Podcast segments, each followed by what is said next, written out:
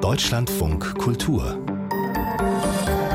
Lesart mit Joachim Scholl und einer wahrhaft weitgereisten Schriftstellerin. Wien, Paris, New York, Tel Aviv und Helsinki sind nur einige der Lebensstationen von Dieter Brickwell. Sie ist in Wien geboren 1941. Beruflich hat sie als Architektin und Stadtplanerin begonnen. Im Auftrag der EU-Kommission war sie dann in ganz Europa unterwegs. Aber seit bald 25 Jahren jetzt schon in, ist sie in der Hauptsache auf literarischer Mission mit Erzählungen, Essays und großen Romanen. Jetzt gibt es einen neuen Engeltreiber und Dieter Brickwell ist bei uns im Studio. Guten Morgen, willkommen im Deutschlandfunk Kultur, Frau Brickwell. Guten Morgen, danke. Die große Stadt, das ist ein Lebensthema von Ihnen schon lange vor der Literatur. Jetzt im neuen Roman lernen wir wieder viel über Wien und Paris, wo alles spielt. Das Urbane, das ist auch literarisch für Sie immer hochinteressant gewesen, ne? Naja, in der Stadt, da begegnen sich die, ganz, die Kulturen auf engstem Raum und sitzen übereinander und können sich eins ausfechten. Und das ist natürlich sehr spannend. Und dann ist es einfach optisch spannend. Straßenräume, Grünräume, wie das sich alles wechselt. Also Berlin ist zum Beispiel ein Inselarchipel, da brauche ich nicht mehr in die Südsee fahren. Es gibt auch einen Abstecher nach Berlin. Ihren Lebensmittelpunkt ist das auch. Ständiger Wohnsitz seit gut 50 Jahren jetzt schon. Aber ähm, in eigentlich allen Ihren literarischen Büchern ist das Wienerische natürlich doch auch sehr, sehr stark. Und man lernt ständig dazu. Ich wusste zum Beispiel bislang nicht, was eine Topfengolatsche ist. Was Leckeres, ne? Schmeckt aber sehr gut. Machen ja, ja. Sie uns Appetit. Was ist das? Es kommt eigentlich aus, aus Mähren oder Böhmen auch und ist ein Blätterteig, der über eine ganz, ganz süße, lockere äh, Vanille-Topfencreme geschlagen wird. Und ja, und die schaut dann immer so raus, äh, so kleeblattartig. Und dann ist, ist noch Puderzucker drüber und dann steht der Kaffee daneben und das ist einfach ein Paradies, wenn man wenig Geld hat. Und damit sind wir schon in einer zentralen Sphäre, nämlich im Wiener Kaffeehaus. Und heute begleitet uns die Schriftstellerin Dieter Brickwell. Von Haus aus Architektin hat sie sich ein zweites berufliches, erfolgreiches Leben als Schriftstellerin geschaffen. Europäisch-historische Stoffe könnte man sagen, sind fast immer die Grundlage für ihre Belletristik. Und das ist jetzt auch wieder so im neuen Roman Engeltreiber. Ein ganz weit gespannter Erzählraum wird da aufgemacht, der von Wien im frühen 20. Jahrhunderts bis nach Paris in den 1960er Jahren reicht und darüber hinaus. Nochmals willkommen, Frau Brickwell, hier im Studio. Im Mittelpunkt stehen starke Frauengestalten im Roman, aber ein männlicher Held ist der zentrale Erzähler, ein ganz junger allerdings, Leo, anfangs ist er gerade mal 13 und an einer Stelle sagt er, ich sehe sie vor mir, die Frauen, die mich in jungen Jahren formten, Engeltreiberinnen allesamt. Was meint er denn eigentlich damit?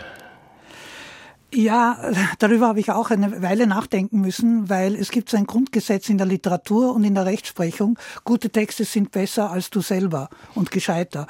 Und mir gedacht, was ist der semantische Raum dieses Titels, der mir so zugeflogen ist? Ein, ein dualistischer. Einmal äh, fühlt jeder Mensch einen guten Engel in sich und treibt ihn aber immer irgendwie aus. Die einen saufen, die anderen sind boshaft und neidig und so weiter. Und eine der stärksten Frauen in seiner Umgebung ist seine Urgroßmutter, die ihm alles erzählt, was ihr durch den Kopf geht und die treibt diesen armen, und das ist jetzt die andere Blickrichtung, diesen armen kleinen Engel, den damals fünf- und sechsjährigen Leo, so vor sich her, indem sie ihn in ihr Erwachsenenleben und in ihre erwachsenen Bedeutung hineinpresst. Und, äh, und dann hat er andere Frauen, die ihm das Leben erklären ohne Schonung, ohne Filter. Und es ist ein, dann ein ganzer Kranz von Engeltreiberinnen. Wir können sie nicht alle aufzählen, aber vielleicht die prägnanteste, um deren Geschichte die anderen auch kreisen, die Genoveva. Wer ist das? Die Wahrheit ist, dass es meine Mutter ist, äh, die ja Heimarbeiterin war über eine längere Zeit. Zuerst war sie Kaffeehausköchin und dort hatte sie ihre fast Analphabetin ihre Bildung erfahren, weil die äh, dieses Wiener Kaffeehaus, wie sie stolz sagte, mit sieben ausländischen Zeitungen und äh, gescheiten Kellnern, die haben ja immer die Zeit und die Philosophie und die Gedanken der Welt zugetragen, vom Herrn Hofrat zu ihr, weil sie stand dahinter der Pudel und hat den Kaffee gekocht. Und die, dann war sie Perlenfädlerin und saß da vor ihrer äh, schwarzen Decke, fädelte die Perlen und meine Studienkollegen oder davor meine Freunde und Bekannten saßen bei ihr und haben ihr alle Liebesfragen vorgelegt und sie hat ihr Leben erzählt. Und das war alles sehr abbildungswertes Material. Hm. Dieser junge Leo, der kam mir vor wie so ein bisschen eine Mischung aus Oliver Twist und Huckleberry Finn. So ein erstmal so ein herumgeschubstes Kind, äh, das Mutterseelen allein ins Paris der 60er Jahre katapultiert wird, aber sich dann Huckleberry-mäßig wacker durchschlägt. Wie sind Sie denn auf diesen Helden gekommen? Was hatten Sie mit ihm vor? Zuerst war es eine konstruktive Aufgabe. Ich schreibe Romane, wie ich meine Architekturen auch gemacht habe. Ich wollte die Geschichten von Berliner und Wiener Familien verbinden, weil ich dieses einmalige Material hatte. Äh, Zugang zu Geschichten, die sonst keiner kennt. Und dann habe ich dieses in einer äh, Kaffeehausfamilie, wo lauter uneheliche Kinder vorkommen. Der habe ich dann noch ein uneheliches Kind untergeschoben, äh, der dann im letzten Moment ehelich gemacht wird, aber das ist eine andere Geschichte. Und das ist die einzig erfundene Figur in dem Roman. Und dieser Leo ist vielleicht, sagte mal eine Lektorin von mir, der Lausbub, der ich immer gerne war. der Lausbub, ja. Und den schicken Sie dann ähm, in eine Pariser Künstlerwelt. Und äh, neben den fiktiven Schicksalen ist das ein ganz wesentliches Motiv im Roman reale Figuren. Also Maler wie Ernst Fuchs oder Raimund Ferrer äh, treten auf. Später kommen noch die berüchtigten Wiener Aktionskünstler dazu, Hermann Nitsch und Otto Mühl. In Paris taucht auch ein gewisser Salvador Dali auf. Ihr Leo immer mitten Mang. Ähm, herrliche Szenen. Wie viel Freiheit haben Sie sich da genommen, so mit den Tatsachen? Eigentlich ganz wenig, weil ich habe dem armen Leo meine eigenen Erlebnisse aufgebürdet und durch den Kunsttrick, dass er neun Jahre jünger ist als ich, ich war ja damals schon eine junge Frau und schon im Spannungsfeld der Blicke, während so ein Kind ist wie ein Kalb, geruchslos, das kann immer dabei sitzen und dadurch war er ein noch unbefangenerer Beobachter mit einer lockereren Sprache, als wenn ich das als Ich-Erzähler, wenn ich mich selber da hineingespielt hätte. Außerdem habe ich einen Horror vor Ich-Darstellungen in Romanen. Mhm. Ich meine, später treten auch noch berühmte Literaten auf. Sie flechten auch reale Personen ein, die man nicht mehr unbedingt kennt. Zum Beispiel einen in den 1930er Jahren sehr prominenten Fußballspieler, Matthias Sindelar, äh, der ein entschiedener Nazi-Gegner war. Äh, äh, äh, wie sind Sie auf den gekommen? Naja, ich habe eine Uhr. Und diese Uhr hat der Sindelar seiner äh, äh, Liebsten geschenkt und das war eine Freundin meiner Mutter und die hat es ihm geschenkt und so kam ich an die wahre Geschichte. Ich will vielleicht einen Satz sagen, äh, weil gerade Messi ausgezeichnet wurde. Sindela war äh, damals so berühmt wie Messi und er ist der Erfinder des Dribblings. Ich habe den Namen die Tage gelesen, der war nämlich auch sozusagen auf einer Liste für die, die irgendwie die ewigen besten Liste äh, des Fußballs. Da habe ich den Namen gelesen und dachte ich, Mensch, das habe ich doch gerade bei der Dieter Prickwill äh, äh, gelesen. Ein ganz starkes Zentrum im Roman sind ja die Kriegsgeschichten, die die Frauen erleben und erleiden müssen, Bombardierungen, die Flucht aus Wien und das ist auch so also so detailreich realistisch äh, äh, äh, beschrieben. Es erscheint kaum erfunden. Hat man Ihnen das auch erzählt?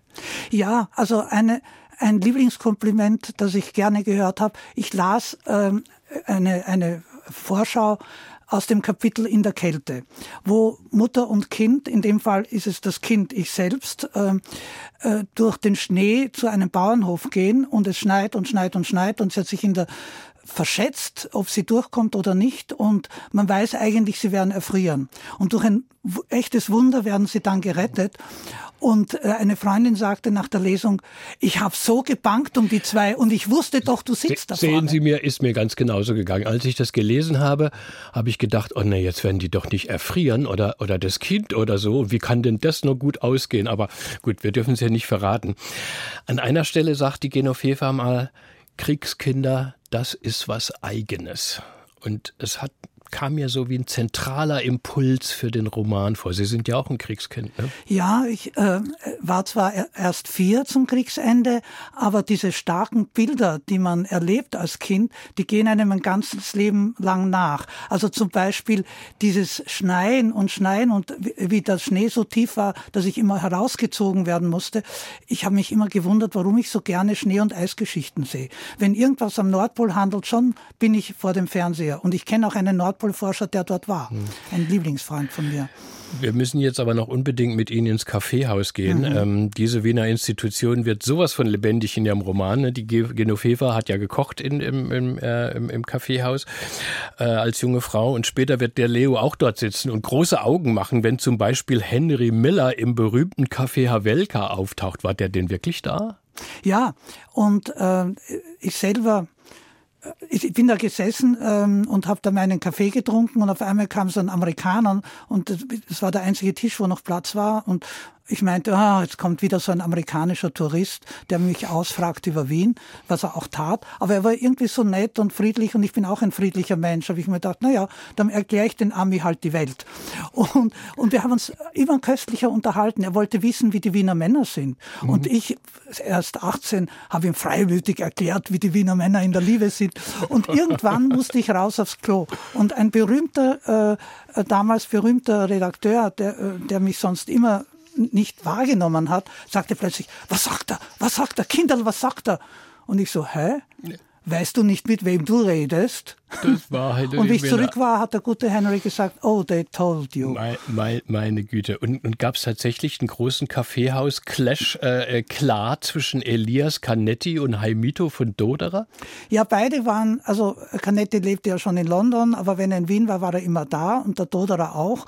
Und die sind einander in seinem, am Stammtisch hinter der großen Säule begegnet und ähm, äh, der, der äh, Doderer hat den Canetti auf die Palme gebracht, weil er gesagt hat, Canetti, ich höre ihn noch heute, Canetti, haben Sie je jemanden umgebracht? Und Canetti mit seiner sanften Stimme sagt er, das sagt er zu mir. Das sagt er zu mir. Und ich habe mir gedacht, warum sagt er nicht, er hat seine Hauptfigur umgebracht in seinem besten Roman? Nein, das hat er nicht gesagt. Wie man liest, Dieter Brickwell, soll dieser Roman der Auftakt zu einer Trilogie sein. Da freue ich mich ja schon auf den zweiten Band. Haben Sie es geplant? Ja, also der zweite Band ist schon sehr weit gediehen. Also ich habe alle alles im Kopf. Ja, ich weiß Gott sei Dank, wo ich ankomme. Der zweite Band geht, da geht Leo nach Berlin und ist völlig fasziniert äh, von dem Haus, in dem er dann unterkommt und von den Menschen, die dort gelebt haben, in der Zeit von vor dem, äh, wieder von vor dem Ersten Weltkrieg bis äh, spät in die, in die 60er Jahre, beziehungsweise soweit sie Juden waren, bis zu ihrer Vertreibung und ihrer Ermordung. Und ich bin da an so seltenes Material herangekommen und habe so gute Augenzeugen und Zeitzeugen gehabt, dass ich die Geschichte dieser zweier jüdischer Familien unbedingt erzählen will. Danke soweit, Dieter Brickwell. Wir unterhalten uns weiter. Sie bleiben bei uns. Engeltreiber, Ihr Roman, ist im Drava Verlag erschienen mit 474 Seiten für 26 Euro.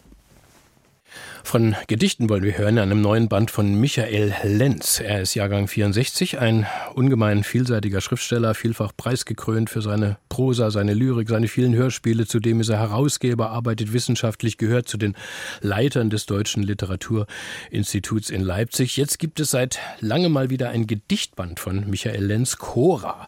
So der Titel. Für uns hat der Kritiker Björn Heyer diese Gedichte gelesen. Wir sind mit ihm verbunden. Guten Tag. Ja, guten Morgen. Cora, diesen Titel habe ich nachgeschlagen. Das Wort steht in der Metaphysik Platons für Urmaterie. Ist das, Herr Hayer, schon ein erster Hinweis, worum es in diesen Gedichten geht? Ja, durchaus. Äh, man kann sagen, es geht ein wenig um Ordnung und äh, um Neusortierung der Dinge, der Stoffe, der Materie. Und ich will vielleicht mal ein kurzes Zitat von Rilke bringen, das dann auch zu äh, unserem heutigen Dichter führt. Rilke schreibt, ich fürchte mich so vor der Menschenwort, sie sprechen alles so deutlich aus. Und bei Lenz gibt es diesen ähm, Passus, Name heißt Ablage. Also sobald etwas Kontur erhält, in eine Form gegossen wird, ähm, verliert es seine Dynamik, da verliert es seine Freiheit. Freiheit. Und ähm, deswegen ist diese Lyrik vor allem auch ein Rebellentum gegen die Elterngeneration, gegen die kleinbürgerliche Existenz. Er beschwört den Dämon des Rausches herauf und ähm, der Satz, so heißt es, aus der Tasse ist ohne Untersatz. Also es geht hier um Sprache, die wirklich davon galoppiert, auch durch die Zeit, deswegen auch zurück zur Schöpfung, zurück zur Urgeschichte, zurück zur Urmaterie Cora. Und wie drückt sich diese Unordnung dann in den Gedichten aus? Man muss sagen, dass äh, also wirklich Lenz alle grammatikalischen Konventionen sprengt. Ähm, er benutzt Halbsätze, Vokalketten, viel Lautmalereien, Neuschöpfungen wie Vereignung. Manchmal finde ich ein bisschen too much, also er neigt da auch mal dazu, so ein bisschen auszustellen, schaut mal her, wie rhetorisch versiert ich das doch alles kann. Aber es gibt zwei Stilmittel, die ganz besonders sind. Das zum einen sind das Kreuzstellung von Worten und es ist der Reim. Und ich will mal kurz einen Einblick geben. Ich lese mal einige einige Verse vor, äh, die sich auch auf den Anfang der Geschichte beziehen. Da heißt es Anfang am, am an war Fang, am Fang war an, am Anfang, das war anfangs am war da, da war anfangs am, Adam war anfangs Drama, Fang was an. Also man merkt diese Vokalketten von A und diese äh, Kreuzstellung von Buchstaben, ne? am an war Fang, am Fang war an und diese Spiegelung, die macht er auch auf Reimebene, ne? da heißt es etwas finden, Tod verwinden, alle Wesen willst du lesen und es geht letztendlich darum, um zu spiegeln in unterschiedlichen Sphären, in unterschiedlichen Zeiten, von, vom Leben in eine andere Sphäre hinüber. Und da sind diese Stilmittel wahnsinnig klug eingesetzt. Mhm. Sie haben vorhin, Herr ja aber auch ähm, den Tod angesprochen. Also wie geht Lenz denn mit solch großen Fragen um? Genau, also das macht sich schon in dieser Ästhetik, wie gesagt, bemerkbar, dass er wie so Scharniere bildet, ja, also äh, über diese Kreuzstellung, ja, etwas schimmert so durch, äh, durch die Zeit, aber auch von einer Sphäre in die andere. Und der Tod spielt eine ganz große Rolle als Thema. Ähm, ich lebe in den Toten fort, schreibt er. Ähm, und in der Mitte des Bandes gibt es auch ein sehr markantes, sehr langes Gedicht, das auch ästhetisch sehr ähm, fein ausgearbeitet ist über den Tod einer Amsel. Und diese Amsel soll quasi äh, mittels der dichterischen Evokation, mittels der Sprache wiederbelebt werden. Es klappt am Ende nicht ganz. Willst du nicht mehr singen, heißt es, lese ich dich einfach. Also die Amsel bleibt im, man könnte sagen, im orphischen Gesang dann trotzdem irgendwie erhalten. Mhm. Sie lesen für uns ja viel zeitgenössische Lyrik, Herr Heyer. Ähm, wo würden Sie denn hier diesen Gedichtband einordnen. So wie Sie das schildern, scheint es ziemlich herausragend zu sein. Man kann das eigentlich ganz gut auch literaturgeschichtlich ein bisschen verorten. Man hat das vorhin auch gehört, als ich diese ähm, Kette mit diesem Anfang vorgelesen habe. Das erinnert so ein wenig an Jandl oder die frühe Mayröcker, also experimentelle, konkrete Poesie, die sehr stark mit so Lautelementen arbeitet. Aber auch so die historische Avantgarde äh, schimmert immer wieder durch. Ich finde, dass diese vor allem intelligente Verdichtung von stilistischen Mitteln hier kein Selbstzweck ist, sondern dass sie so eine Art wirklich lyrische lyrischen Kosmosentwurf schafft, wo man vom Leben in den Tod übergeht und andersherum. Das ist wirklich ingeniös gemacht und tatsächlich, würde ich schon sagen, einzigartig in der aktuellen Dichtung. Dankeschön. Björn Heyer über Cora, den neuen Gedichtband von Michael Lenz, erschien jetzt im S. Fischer Verlag mit 128 Seiten für 24 Euro. Gestern war große Gala in Köln, die Feier zur Verleihung des Deutschen Hörbuchpreises 2023. Sieben Produktionen wurden ausgezeichnet. Glückwunsch auch von uns an alle. Als bestes Hörspiel wurde die Adaption von Bonjour Tristesse prämiert, dem berühmten Roman von Françoise Sagan. Wir hatten diese besondere akustische Fassung auch schon im Ohr im Deutschlandfunk Kultur und wollen Ihnen noch mal vorstellen, wie sie klingt. Tobias Wenzel hat sich die Produktion angehört. Wir wollen das Leben genießen, oder? Der reiche Witwer Raymond, Anfang 40, und seine 17-jährige Tochter Cécile verbringen den Sommer in einer Villa an der Côte d'Azur. Beide leben sorglos vor sich hin. Raymond nimmt seine neueste Eroberung, die junge Elsa, mit in den Urlaub. Und Cécile, die gerade durchs Abitur gefallen ist, verliebt sich beim Baden in Cyril. Am sechsten Tag sah ich Cyril zum ersten Mal. Er fuhr mit einem kleinen Segelboot die Küste entlang und kenterte.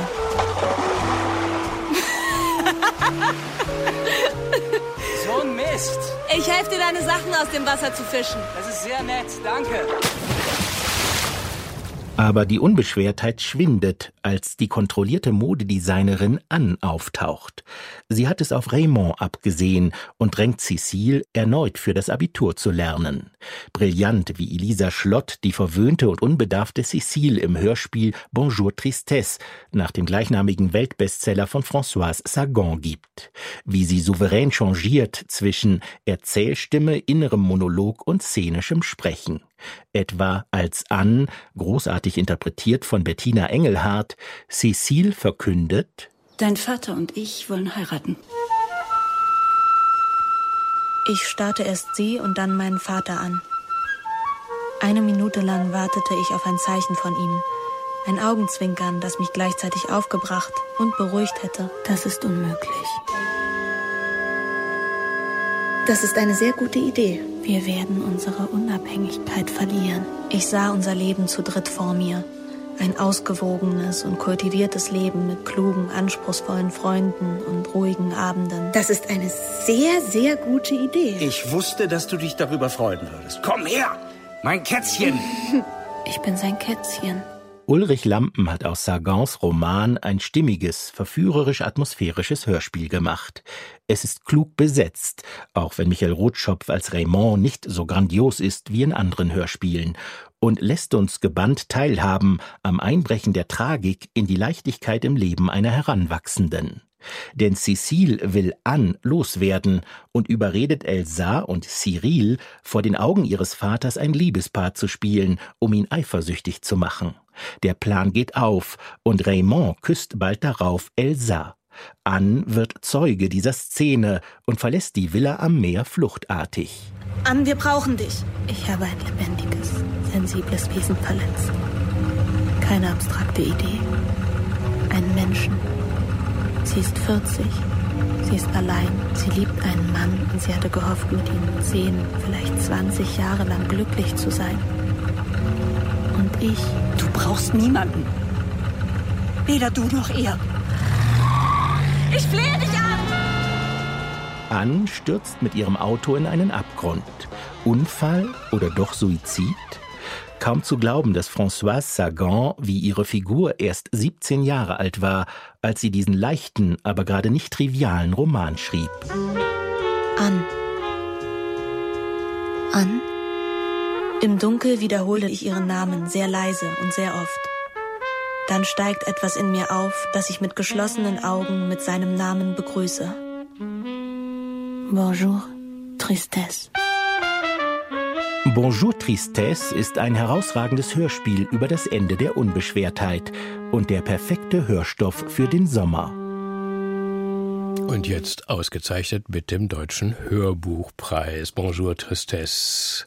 Nach dem Roman von François Sagan gibt es im Audioverlag als Hörbuch eine Stunde und 16 Minuten die Laufzeit für 16 Euro. Und zugehört hat Dieter Brickwell, unser Gast, und sie hat gelächelt und genickt zwischendurch, weil François Sagan, Bonjour Tristesse, das müsste genau in ihre Teenagerzeit gefallen sein. Ne? Haben Sie auch vom kleinen Monster Sagan gelesen? Ja, wir waren äh, alle sehr beeindruckt. Also ich vor allem war beeindruckt, dass eine, ich, ich war gleichaltrig und dass eine 17-Jährige so schreiben kann. Und äh, während ich dem Hörspiel zuhörte, ohne es kritisieren zu wollen, unsere Wahrnehmung war etwas anders. Ich meine mit uns so, die klassenbesten Freundinnen. Äh, von Anfang an ist da eine Traurigkeit drin. Wir waren ja sehr vom Existenzialismus auch beeinflusst ne? und rauchten und waren traurig. Und diese Trau die, die, die Sagan hat einfach im Französischen und in der deutschen Übersetzung unsere Stimmung getroffen. Und wir waren tief erschüttert, auch dass sie äh, barfuß Auto gefahren ist. Dankeschön, Dieter Brickwell. Sie bleiben bei uns weiter in der Lesart. Und jetzt wieder Empfehlungen guter Bücher aus berufenem Munde. Allwöchentlich in der Lesart telefonieren wir mit Kollegen und Kolleginnen aus dem Buchhandel. Und Dieter Brickwell und ich hören jetzt Stefanie Hirsbrunner zu. Sie leitet in Berlin die Buchhandlung Interkontinental und ist am Telefon. Guten Tag, Frau Hirsbrunner. Ja, schönen guten Tag. Ihre Buchhandlung ist die erste in Deutschland, die ganz auf afrikanische und sogenannte afrodiasporische Literatur spezialisiert ist. Ihr erster Tipp führt uns aber zu einer deutsch-chinesischen Geschichte.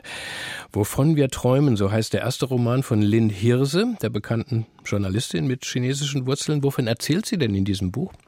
Ja, da habe ich tatsächlich einen Roman ausgewählt, der nichts mit der Spezialisierung unserer Buchhandlung zu tun hat. Aber ich darf heute Abend Lynn Hirse moderieren in unserer Buchbar, die wir einmal im Monat haben. Und fand ihr Debüt, ähm, das ist ja ein autofiktionaler Roman, wahnsinnig tiefsinnig und berührend. Denn sie widmet sich dort einem Thema, das sich, glaube ich, dem sich, glaube ich, jede Frau einmal mindestens im Leben widmet, nämlich der Auseinandersetzung mit der eigenen Mutter.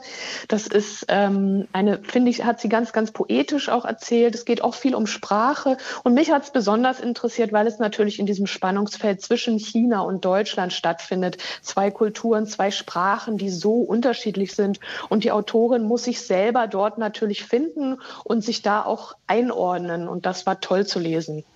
Wovon wir träumen, das Romandebüt von Lynn Hirse ist im Pieper Verlag erschienen. Wie Lynn Hirse ist auch Susanne Kaiser eine renommierte Journalistin und sie hat ein ja, bedrückendes Sachbuch geschrieben, Backlash, die neue Gewalt gegen Frauen. Dieses Buch haben Sie für uns ausgewählt, Frau Hirsbrunner, dieser Titel, die neue Gewalt gegen Frauen. Da, da guckt man zum zweiten Mal hin, was ist damit gemeint? Ja, auch hier habe ich wieder einen persönlichen Bezug zu gehabt, denn äh, wir haben ja ein Buch äh, herausgegeben oder ich habe ein Buch herausgegeben im letzten Jahr, in dem auch ein Text von mir drin ist, der sich mit häuslicher Gewalt beschäftigt. Das Buch heißt ähm, Could this be love? Kann das denn Liebe sein? Was haben wir ähm, am 14. Februar im Literaturhaus Berlin vorgestellt, ausverkauftes Haus. Und der Text wurde dort performt und hat, glaube ich, sehr aufgerüttelt und es kamen sehr, sehr viele Gespräche auch nochmal ähm, über häusliche Gewalt Gewalt über Gewalt an Frauen auf. Und dieses Buch empfehle ich deswegen auch, weil sich Susanne Kaiser hier ähm, mit einem Phänomen beschäftigt, das nicht neu ist, das aber heute nochmal neu gedacht werden muss. Gerade auch nach der Pandemie hat sich die Gewalt gegen Frauen sehr verstärkt. Und äh, jede dritte Frau in Deutschland erfährt einmal Gewalt, äh, statistisch gesehen Gewalt in der eigenen Beziehung. Susanne Kaiser geht aber ein Stückchen weiter, denn sie sagt ähm, oder sie geht auch von diesem ähm, feministischen Paradox aus. Also heutzutage sind Frauen besonders frei, freier vielleicht als jemals zuvor und gleichzeitig erhöht sich, wie gesagt, die Gewalt gegen sie in solch starker Weise auch auf dem politischen Parkett. Wir denken nur an Donald Trump und deswegen ist das ein ganz, ganz wichtiges Buch, was ich sehr dringlich empfehle mhm. zu lesen. Und dieses Sachbuch von Susanne Kaiser Backlash, die neue Gewalt gegen Frauen, bringt der Tropenverlag raus. Und jetzt werden wir noch literarisch magisch mit T.L. Hatschu. Ich hoffe, ich spreche ihn richtig aus. Ein schottischer Autor, ähm, simbabwischer Abstammung. Edinburgh Nights heißt eine Romanreihe von ihm und die ersten zwei Bände, die gibt es nun auch auf Deutsch. Die Bibliothek von Edinburgh und das Hospital von Edinburgh. Was lesen wir denn hier, Frau Hirsbrunner? Ja, ich habe das mitgebracht, weil es wirklich ganz im Kontrast zu den ersten zwei Büchern steht. Es ist eine Geister-Fantasy. Tendai Hucho, so heißt er eigentlich, ist einer der bekanntesten simbabwischen Autoren, vor allem mit einem queeren Roman, ähm, der jetzt aber schon ein paar Jahre zurückliegt und hat sich äh, zurückgemeldet unter einem neuen Namen, TL Huchu, und ähm, eben auch unter einem neuen Genre, hat damit also ein bisschen äh, auch so seine Agentur und auch die Verlage aufgerüttelt und die erst gesagt haben, das kannst du so nicht machen machen. Ähm, wir kennen dich einfach anders, deine LeserInnen kennen dich anders. Aber ja, es ist ein großartiges Buch geworden oder mehrere Bücher, weil es vor allem die ähm, simbabwische Shona-Tradition mit schottischer Geschichte verbindet. Das hat man, glaube ich, so noch nie gelesen. Es ist eine Abenteuergeschichte, Magie, Humor, macht richtig viel Spaß, empfehle ich deswegen sehr herzlich. Bisschen, bisschen Harry Potter auf Schottisch? Ja, ja, ja, so ungefähr. Ja, hm, kann man schon so sagen. Und im Penhaligon Verlag gibt es diese zwei Bände der Edinburgh Nights von T.L. Hutschu auf Deutsch. Unser Gast, Leserrat in der Leser Dieter Brickfell, hat ebenfalls Stefanie Hirsbro dazugehört. Ähm, zu welchem dieser Bücher würden Sie denn als erstes greifen, Frau äh, Brickfell? Aus ganz persönlichen Gründen nach dem ersten. Weil ich beobachte ja meine Figuren äh, oder meine Lynn Hirse, das Buch über die Mutter. Der, ja, also genau, das Buch mhm. über die Mutter. Weil äh, von Lynn sowieso. Äh, weil äh, ich beobachte ja meine äh, Figuren sehr genau. Das sind ja lebende Menschen oder einst gelebt, äh, gelebt habende Menschen, die ich beobachte. Und ich merke immer wieder, wie stark Mütter äh, die Menschen beeinflussen. Äh, ob gut oder böse ist eine zweite Frage. Man schleppt die Erlebnisse mit seiner Mutter ein ganzes Leben herum. Und wenn wir das besser wüssten, dann wüssten wir auch besser, wie Schwierigkeiten oder die Unterdrückung des inneren Engels sich über Generationen fortpflanzen. Und außerdem habe ich mich in der Jugend sehr für China interessiert. Als ich endlich nach China fahren sollte, passierte das Desaster am himmlischen Frieden, am Platz des himmlischen Friedens. Aber so ist China ein Sehnsuchtsland von mir mhm. geblieben. Diesen Roman, wovon wir träumen, von Lynn Hirse, den würde Dieter Brickwill lesen und, und empfohlen hat ihn Stefanie Hirsbrunner von der Berliner Buchhandlung Interkontinental. Vielen Dank Ihnen, Frau Hirsbrunner.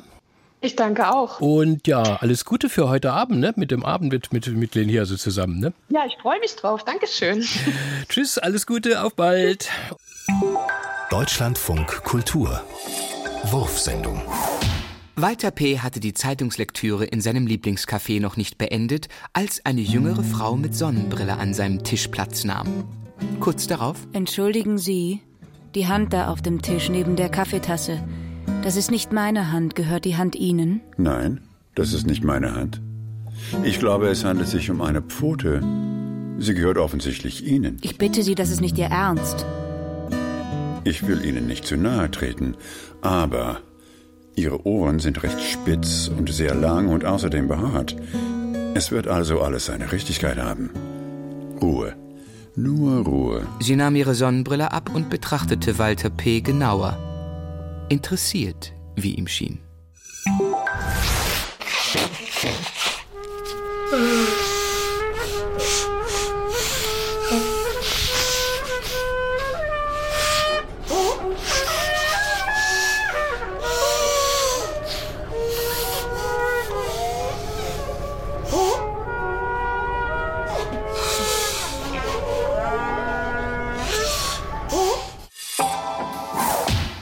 Lesart im Deutschlandfunk Kultur und die Schriftstellerin Dieter Brickwell hat uns durch die Stunde begleitet. Mit ihrem neuen Roman Engeltreiber ist sie ins Studio gekommen, ein Buch über Krieg und ja, die langen, tiefprägenden Folgen auch für ganze Generationen. Einmal heißt es im Roman, nun ist der Krieg die Ausgeburt der Menschenkultur, ihr Abgrund, ihre Hölle. Erzählen vom Krieg ist eine Höllenfahrt. Zurzeit leben wir ja wieder in Zeiten, wo wir täglich die Nachrichten aus dem Kriegsgebiet sehen. Frau, Frau Brick will. Wie geht es Ihnen damit? Naja, es kommen wieder die alten Bilder hervor, nicht wahr? Äh, die ich damals erlebt habe als Kind und äh, ich begreife sehr viel mehr. Aber äh, ich habe ähm, schon früher vorhergesagt, wie sich der Krieg entwickelt wird, wie sich Kriegen, Kriege entwickeln werden.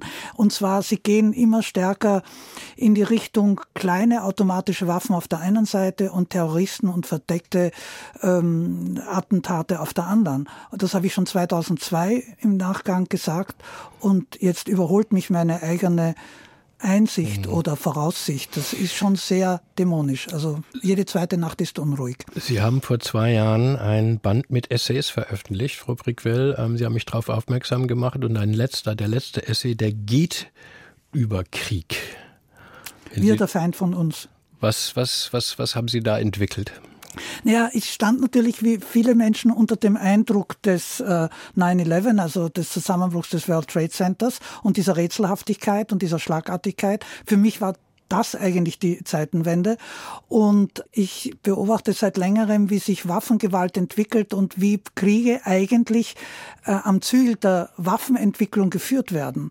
Äh, vom Ersten Weltkrieg, äh, oder man kann das von den Bauernkriegen an entwickeln, aber das will ich jetzt nicht tun, ähm, sind die Waffenentwicklungen führen dann stehen dann bereit für bestimmte Konflikte. Und weil, wie man im Kosovo-Krieg gesehen hat, die Waffen so kompliziert und so teuer werden, ich sage dann polemisch, dass eine Steinschleuder ausreicht, um einen ähm, äh, Schwenkflügler abzuschießen, äh, entwickeln sich so Gegenbewegungen. Ich habe also damals unter diesem Eindruck in einer sehr poetischen Sprache, um Menschen wachzurütteln, ähm, hingewiesen auf oder erfunden, wenn man so will, äh, Kilodrohnen, die sehr klein sind. Und jetzt sind sie schon auf dem Markt. Mhm. Ich meine, Sie haben das damals auch noch in den 90er Jahren ja auf dem Balkan erlebt, als Sie für die EU auch unterwegs waren oder so. Ähm, gibt's diese, sehen Sie da diese Parallelen?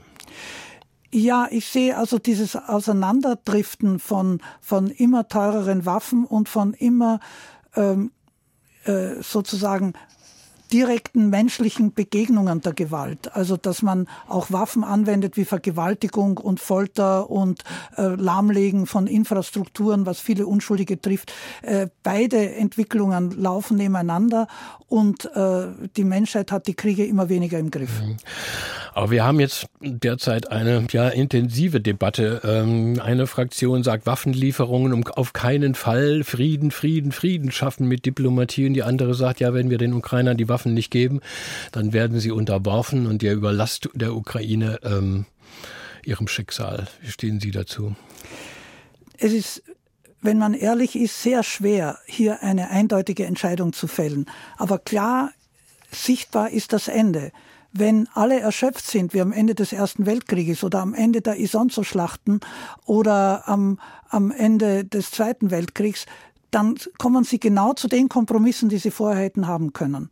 Äh, das Problem ist, wie geben beide Seiten nach?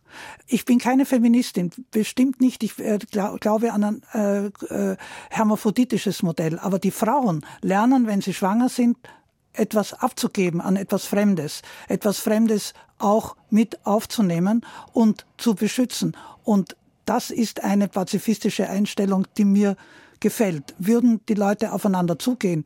Man sagt, man kann es von Putin nicht verlangen, äh, deshalb ist, ist man in diesem Punkt so erstarrt.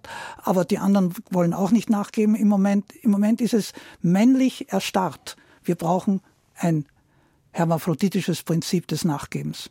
Dieter Brickwell, vielen Dank für Ihren Besuch hier in der Lesart. Alles Gute für Sie und natürlich auch für den neuen Roman Engeltreiber.